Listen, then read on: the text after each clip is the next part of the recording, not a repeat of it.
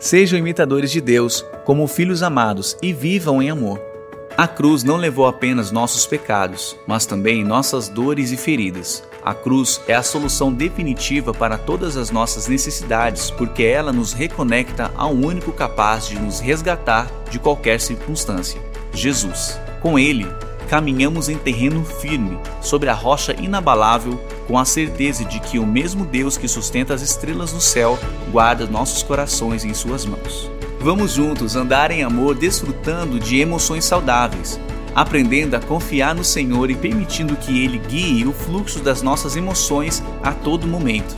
Para você acompanhar a mensagem e os versículos usados, preparamos um esboço digital. Baixe agora mesmo no aplicativo Igreja da Cidade, disponível no Google Play e na Apple Store. Vamos juntos, como corpo vivo de Cristo na Terra, aprender como andar em amor.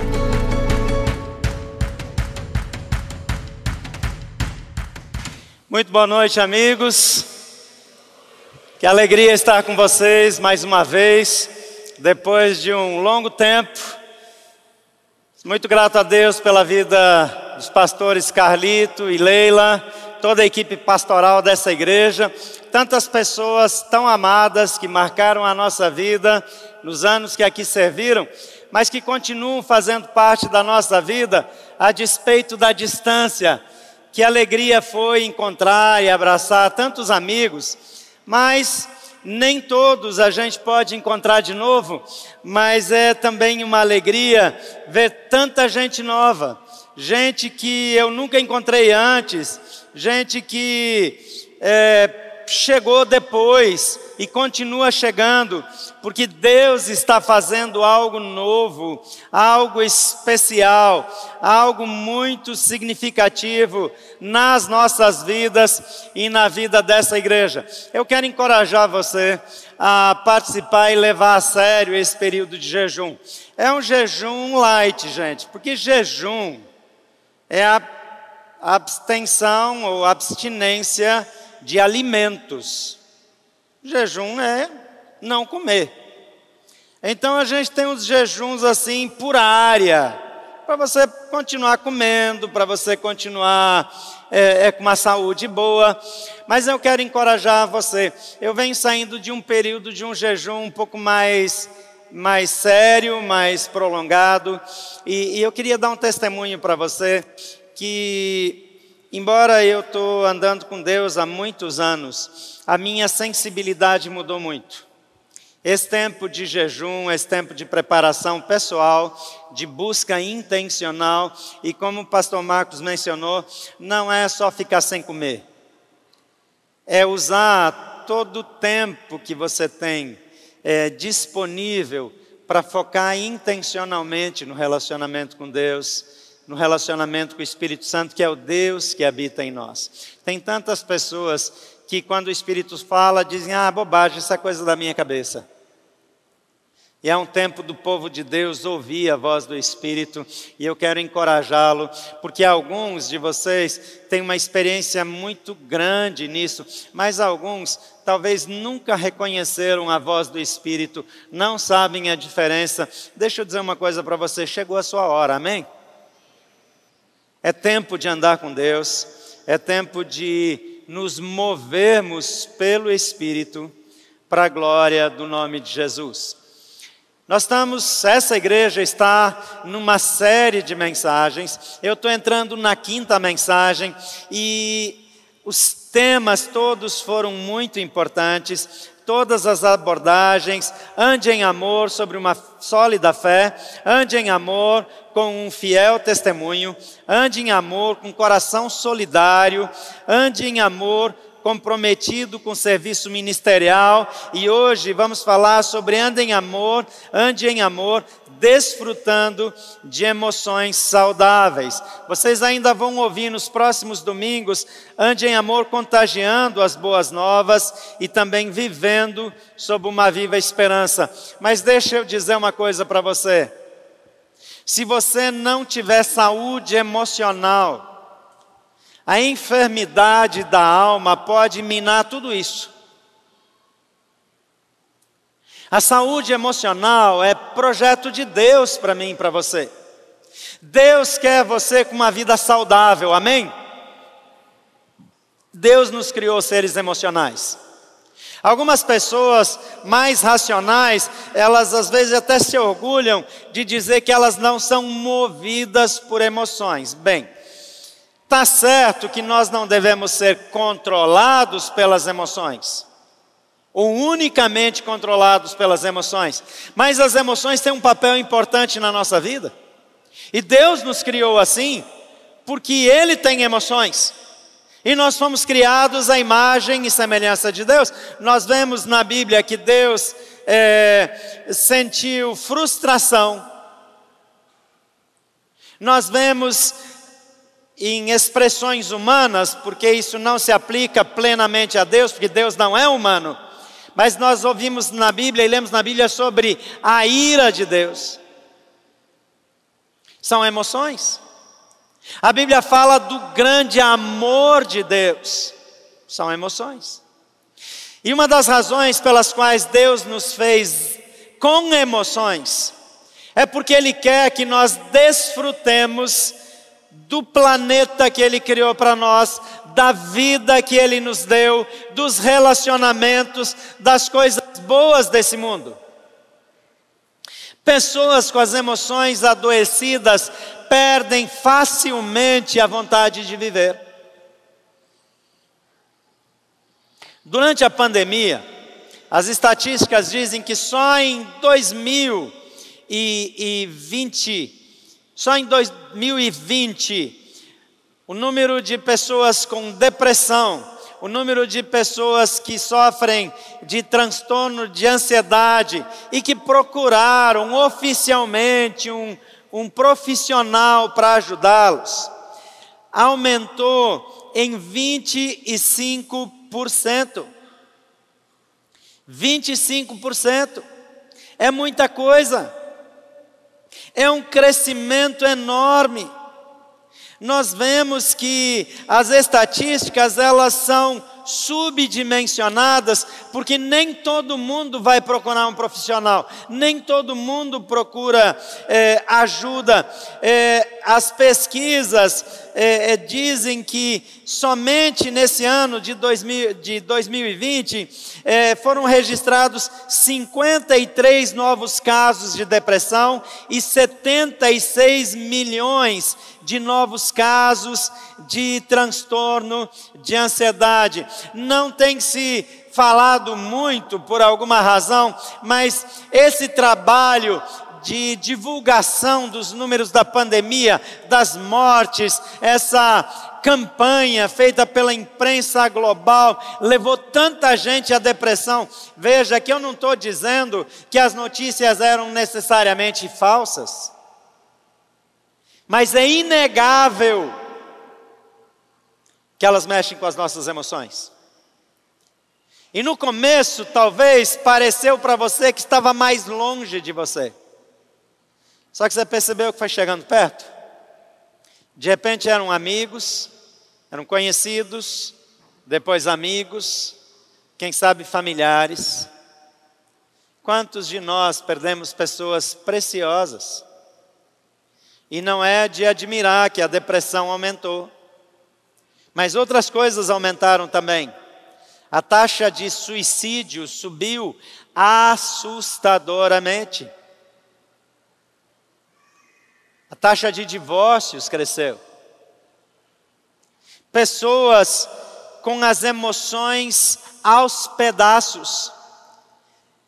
Então é importante convidar você para andar em amor, desfrutando de emoções saudáveis. Se você abrir a sua Bíblia, lá no Salmo de número 38, você vai ver, é um salmo é, é de Davi, e ele diz: Ó oh Senhor, não me repreendas em tua ira, nem me disciplines na tua fúria, tuas flechas se cravam fundo em mim, e o peso da tua mão me esmaga. Por causa de tua ira, todo o meu corpo adoece, minha saúde está arruinada por causa do meu pecado, a minha culpa me sufoca, é um fardo pesado, insuportável, minhas feridas infeccionaram, encheram mal por causa da minha insensatez. Eu estou encurvado e atormentado, entristecido, ando o dia todo de um lado para o outro meu corpo abre, arde em febre, minha saúde está arruinada, estou exausto e abatido, meus gemidos vêm de um coração angustiado. Tu conheces meus desejos, Senhor, e ouves cada um dos meus suspiros. Meu coração bate depressa, minhas forças se esvaem, a luz dos meus olhos se apaga. Amigos e conhecidos se afastam de mim por causa de minha doença e até a minha família se mantém distante. Eu anotei só algumas coisas que Davi menciona aqui, que são sensações que uma pessoa com a alma ferida tem. Talvez você pense que a sua alma vai muito bem, obrigado. Então, siga comigo aqui. Sensações de uma alma ferida. Em primeiro lugar, nós frequentemente nos sentimos punidos por Deus. Talvez indignos da sua graça, do seu perdão, da sua misericórdia e até abandonados por Deus.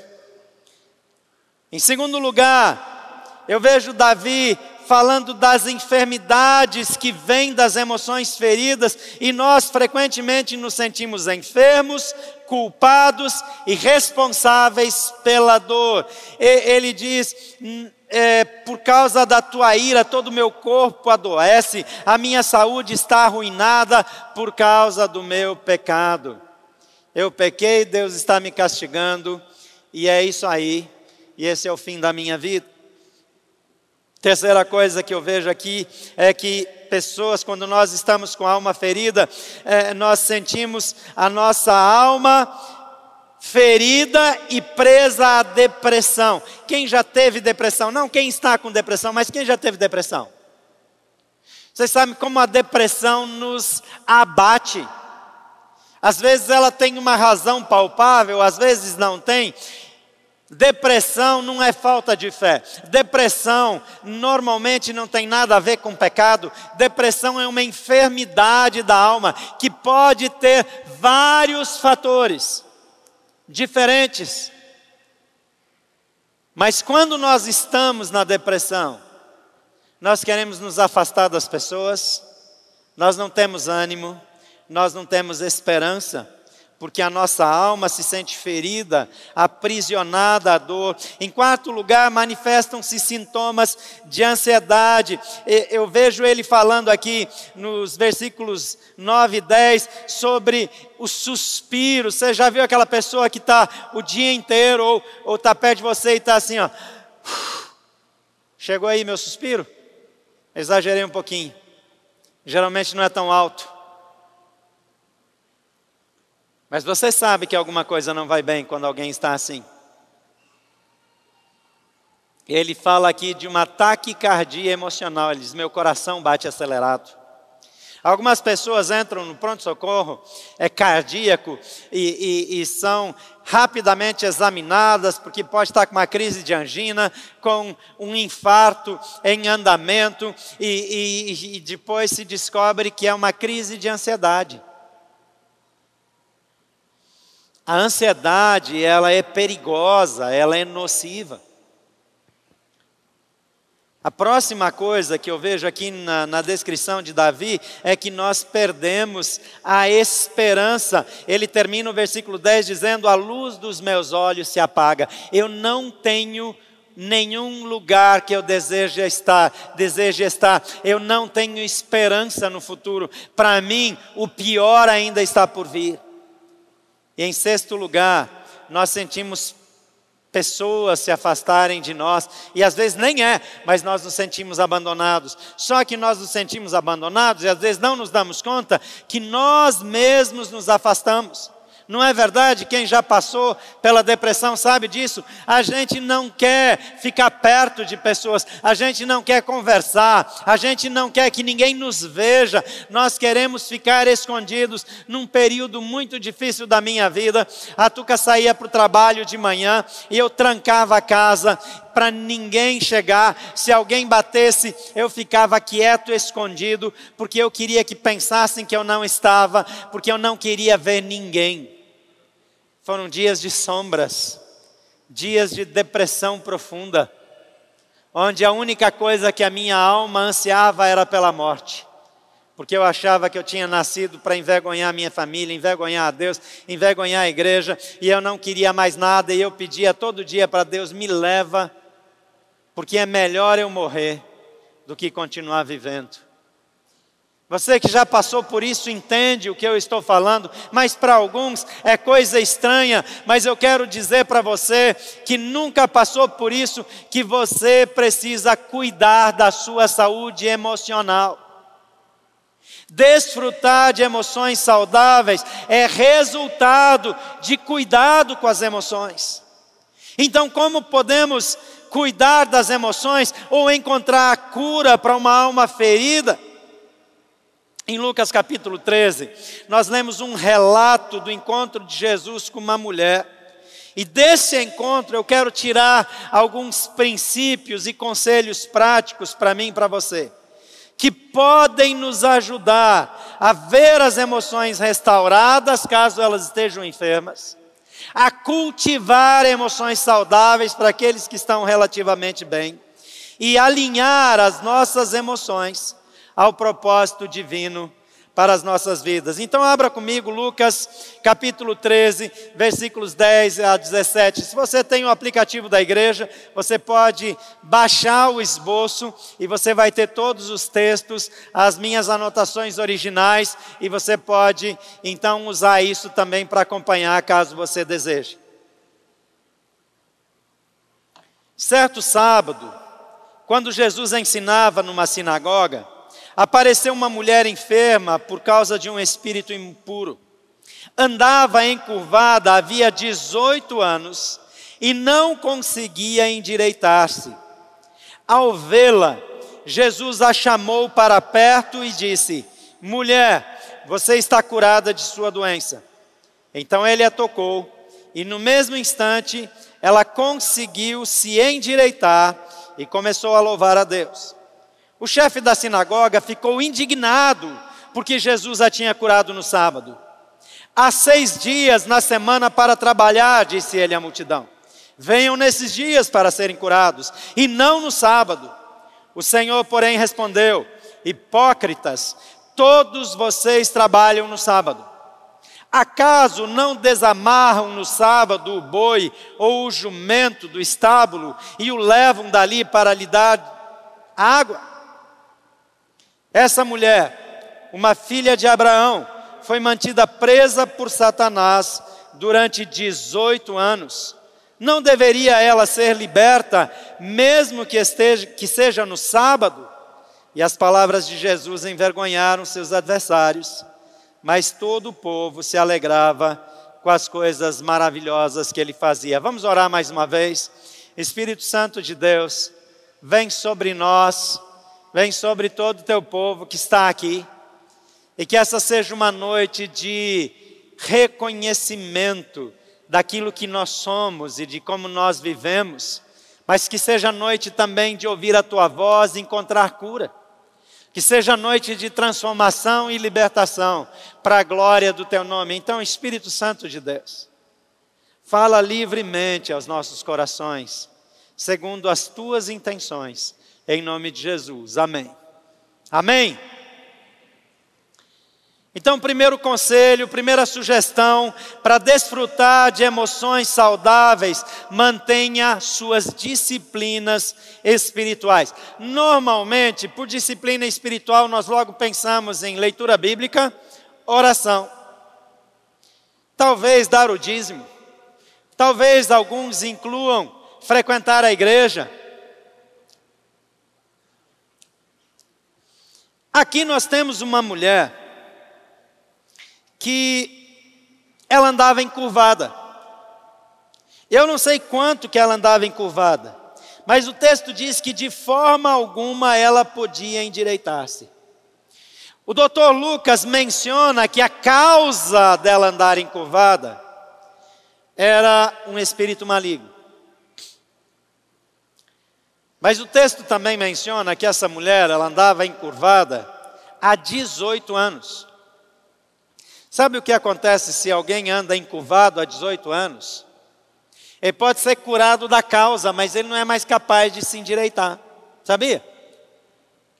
Se você conversar com um ortopedista ou com um fisioterapeuta, ele vai explicar para você: a falta de movimento vai gerar rigidez muscular, quando não calcificação das vértebras. Então é bastante provável que alguém que andou encurvado por 18 anos, mesmo se for curado da causa, ele não possa endireitar-se nunca mais. Então eu imagino que aquela mulher não tinha mais esperança. Só que na época dela, uma pessoa que tinha qualquer limitação física era entendida como uma pessoa desfavorecida da parte de Deus. Era sempre na cabeça deles consequência, resultado do pecado. Quantas vezes você olha para suas limitações e você crê, eu vivo assim porque eu pequei? Quantas pessoas estão num casamento ruim? O casamento não vai bem. Mas eles, antes do casamento, pecaram fisicamente. E agora eles olham para o seu casamento e dizem: bem, o meu casamento é ruim porque eu pequei, mas é isso como se aquela situação fosse uma instituição. Eu quero dizer para você que se você anda perto de Jesus, não existe nada no seu passado que tenha o poder de aprisioná-lo, ainda que seja uma prisão de mais de 18 anos.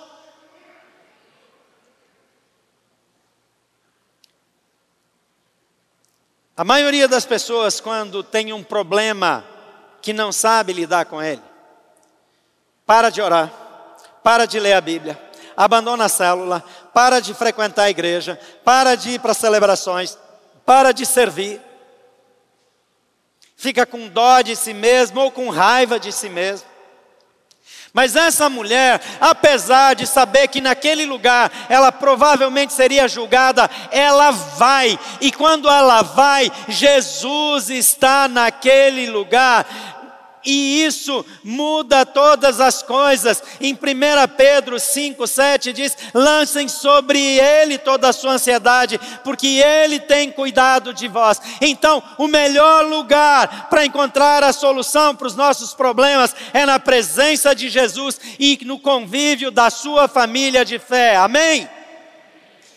Salmo 46, 1 diz: Deus é o nosso refúgio, a nossa fortaleza, auxílio sempre presente na adversidade. Colossenses 3, 13 e 14 diz: Suportem-se uns aos outros e perdoem as queixas que tiverem uns contra os outros, perdoem como o Senhor lhes perdoou. Acima de tudo, porém, revistam-se do amor, que é o elo perfeito. Se eu e você praticarmos isso, a igreja, a célula, o ministério, sempre serão locais de cura e restauração. Então, não se afaste do lugar da sua cura. Amém?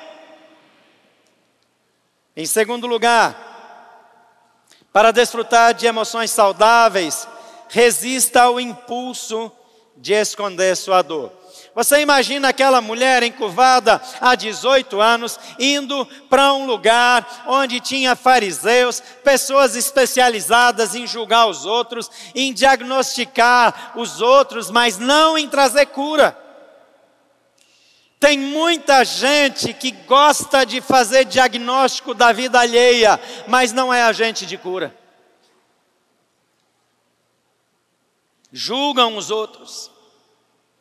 Então, essa mulher, já que ia para o templo, O lugar mais seguro, mais confortável, era manter-se lá no fundo. O problema é que o texto diz que ao vê-la, Jesus a chamou para perto e disse: Mulher, você está curada. Agora, antes dele dizer, Mulher, você está curada, ele chamou. Imagina você que está aí na última fileira ou lá em cima na galeria e você é chamado para cá, até que você sai e desce, ninguém está olhando para mais nada, ninguém está vendo mais nada, todo mundo está olhando quem é a criatura que Jesus chamou, e lá vem a criatura caminhando encurvada, e todo mundo dizendo: Ele vai mandar embora, porque ela não podia estar tá aqui, porque ela não tem o padrão para estar aqui, porque há uma distância entre ele chamar e ela chegar, e muitas Muitas vezes nós, numa situação em que Jesus quer nos expor,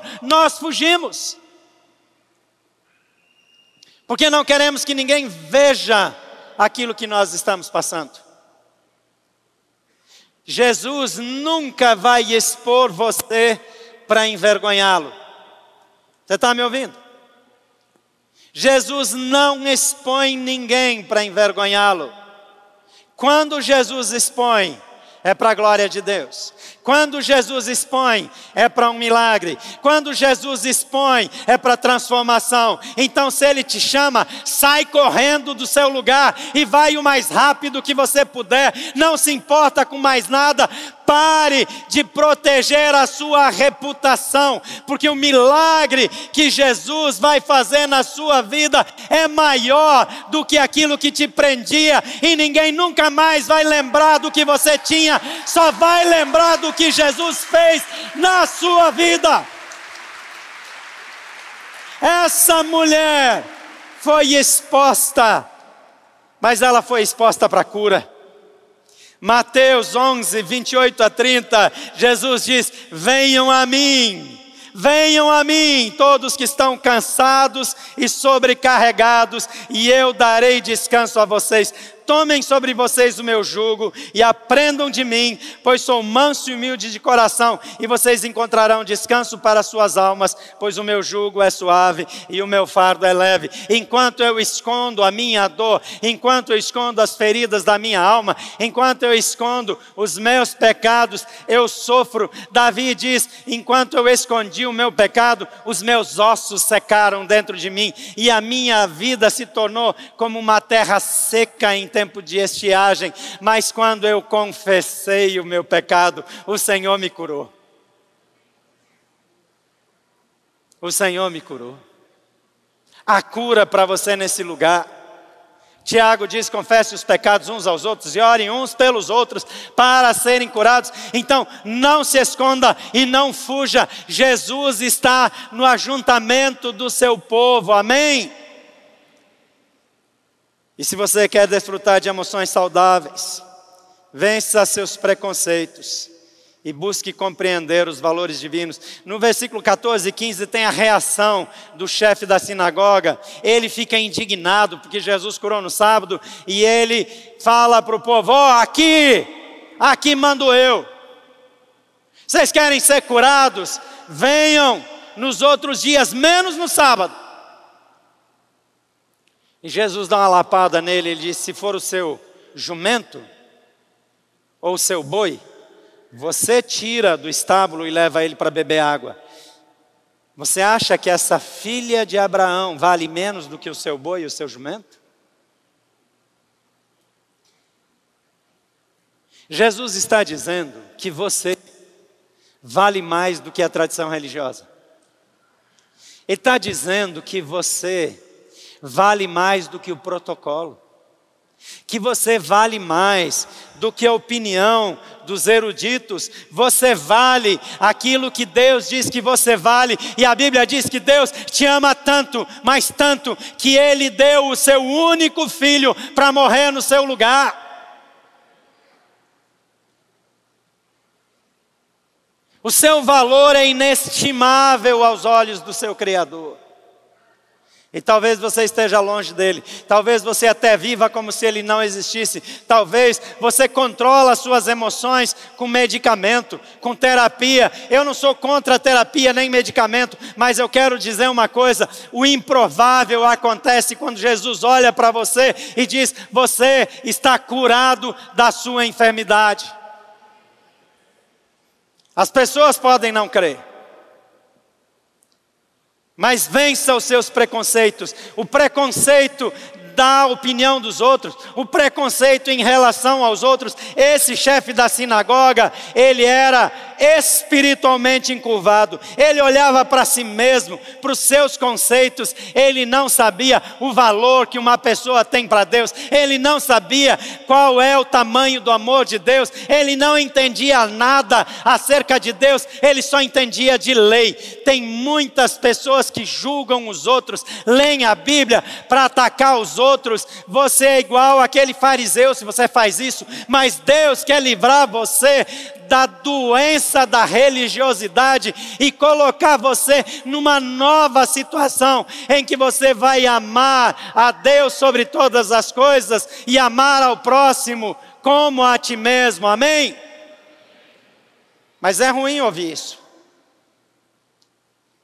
Talvez eu até tenha ofendido alguém sem querer. Mas eu quero dizer para você que o Espírito Santo de Deus sabe dos planos que tem para você. E, e, o Senhor diz: Eu é que sei os planos que tenho para vocês. Planos de lhes fazer o bem e não o mal. Planos de lhes fazer prosperar. Planos de lhes dar um futuro e esperança. Amém? E o nosso Deus não muda. Então, se você é legalista, se você vê muito erro dos outros, peça perdão, peça cura para Jesus, porque Ele está aqui nessa noite. Vença os preconceitos e busque compreender os valores divinos. Romanos 12, 10 diz: dediquem-se uns aos outros com amor fraternal e prefiram dar honra mais aos outros do que a vocês próprios. Então, o que Paulo está dizendo, valorize o outro, considere o outro superior, não discrimine, não trate mal, não julgue os outros pelas aparências, nem pelo seu passado.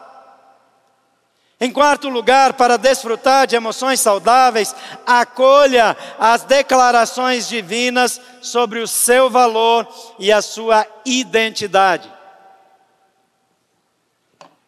Não importa o que você pensa de si mesmo, na verdade.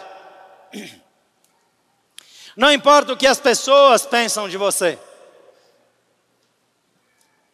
A Bíblia diz que nós não devemos ter um conceito mais alto de nós mesmos do que convém, mas devemos pensar a nosso respeito com sobriedade.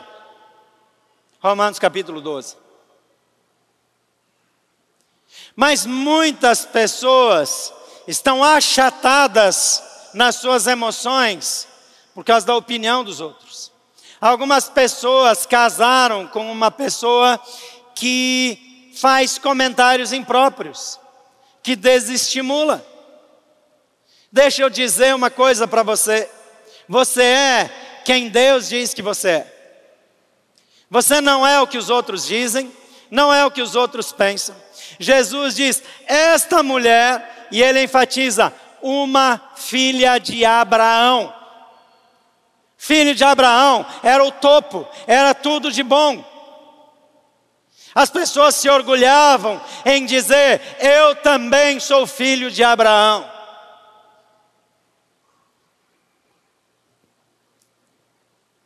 E ele está dizendo: Você e vocês, fariseus, consideram mais importante o dinheiro que foi gasto do que em quem o dinheiro foi investido. Vocês consideram mais importantes as regras do que a intenção por trás das regras. Porque as regras foram dadas para proteção e cuidado do povo, e vocês usam as regras para fustigar escravizar o povo. Muitas vezes nós estamos escravizados por nossos próprios conceitos. Mas Deus diz que você é importante, Ele ama você. 1 João 3, versículo 1 diz: Vejam como é grande o amor do Pai, ou vejam como é grande o amor que o Pai nos concedeu, sermos chamados filhos de Deus, o que de fato somos. Diga, eu sou filho de Deus. Naquela época eles diziam: Eu sou filho de Abraão. Você é filho do pai de Abraão. Você é irmão dele. Eu sou filho de Deus, lavado no sangue de Jesus. Ele me escolheu. Amém? O texto diz: Por isso o mundo não nos conhece, porque não o conheceu. Mas o Pai nos conhece, o seu Pai conhece você. A Bíblia diz que o seu nome está escrito nas mãos de Jesus, amém? Ele não esquece seu nome, ele não esquece quem você é. Em Efésios, capítulo 1, é, é, versículos 3 a 5, diz: Bendito seja o Pai, Deus e Pai de nosso Senhor Jesus Cristo, que nos abençoou com todas as bênçãos espirituais nas regiões celestiais em Cristo porque Deus nos escolheu nele antes da criação do mundo. Deus te escolheu antes da criação do mundo e ele te escolheu para ser santo e irrepreensível em sua presença. Em amor ele nos predestinou para sermos adotados como filhos por meio de Jesus Cristo, conforme o bom propósito da sua vontade. Você pode dar glória a Deus por isso? Ele te escolheu. João 3,16 eu já mencionei, ele diz: Porque Deus amou tanto as pessoas desse mundo, que deu seu único filho, para que todo aquele que nele crê não morra, mas tenha a vida eterna. Você é tão amado que Jesus morreu no seu lugar.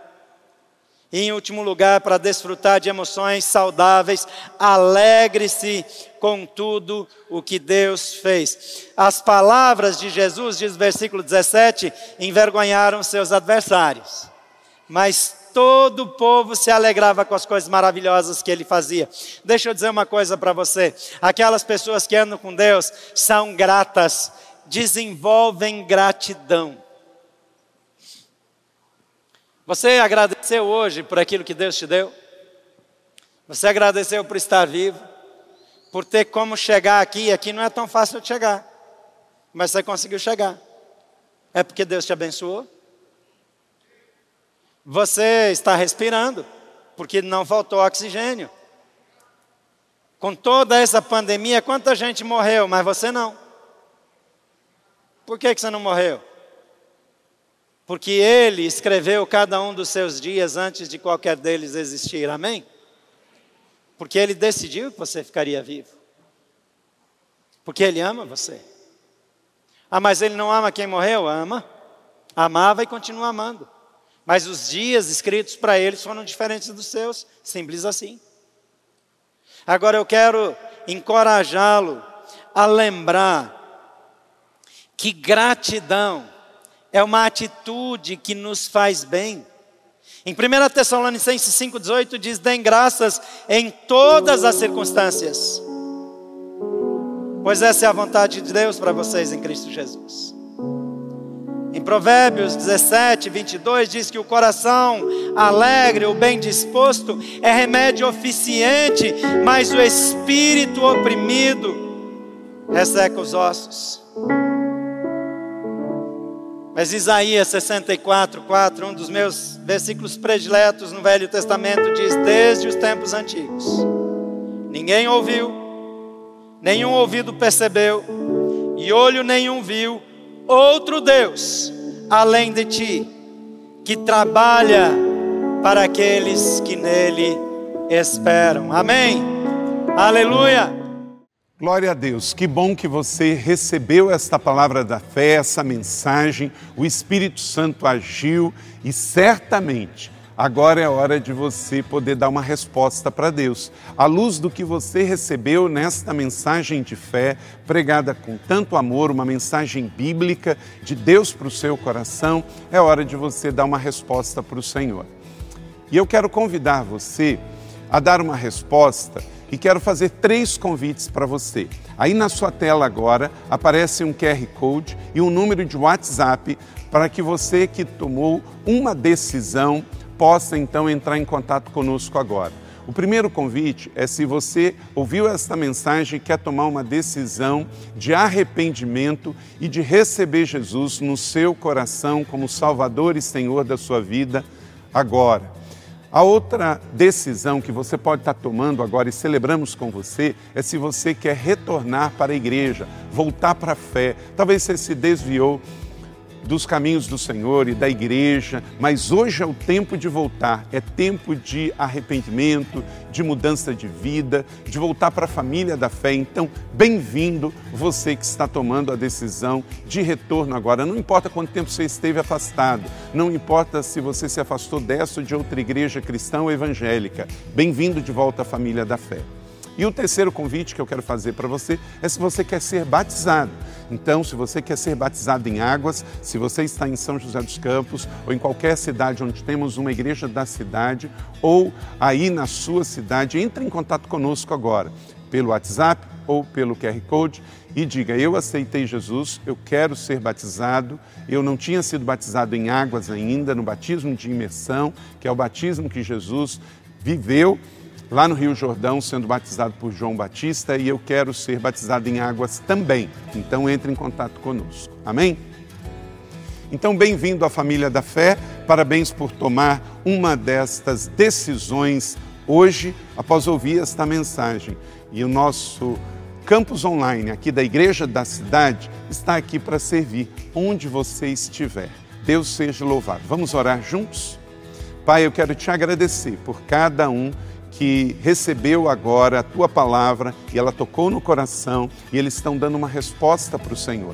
Eu abençoo cada um dos que nos acompanharam agora nesta transmissão. Que o Senhor abençoe as suas vidas, os que tomaram a decisão de te aceitar, de voltar para a igreja ou se batizar, nós assim os recebemos e os abençoamos em nome de Jesus. Amém. Obrigado por estar conosco. Se você tem qualquer outra dúvida também, aí no chat ou nas nossas mídias sociais ou no WhatsApp, mande para nós e nós vamos entrar em contato com você. Somos a Igreja da Cidade, uma família para pertencer. E aqui no Campus Online, uma família para pertencer onde você estiver. E seja bem-vindo também às nossas celebrações presenciais. Você pode ver aí no vídeo também os horários e os dias que temos celebrações. Bem-vindo, Deus te abençoe e até a próxima.